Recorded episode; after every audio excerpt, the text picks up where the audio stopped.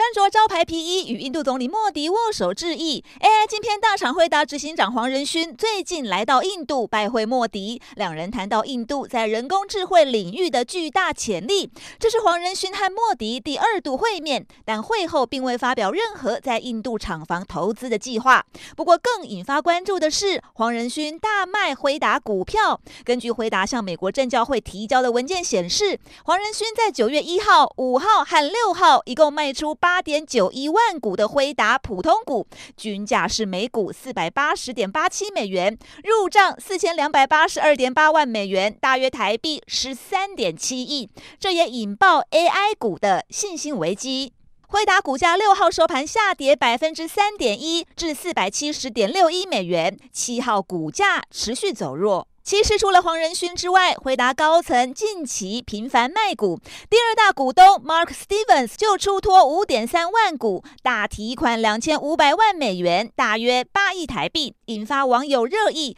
认为在高档高歌离席后，未来还可趁买回库藏股时再低价买入，高卖低买两头赚。另外，英国金融时报最近有评论指出，回答先前缴出亮眼财报后，股价涨势却戛然而止，原因之一或许和台湾有关，因为回答的 AI 晶片都是由台积电所生产，但台海局势升温，这对要求安定的半导体产业来说会带来风险。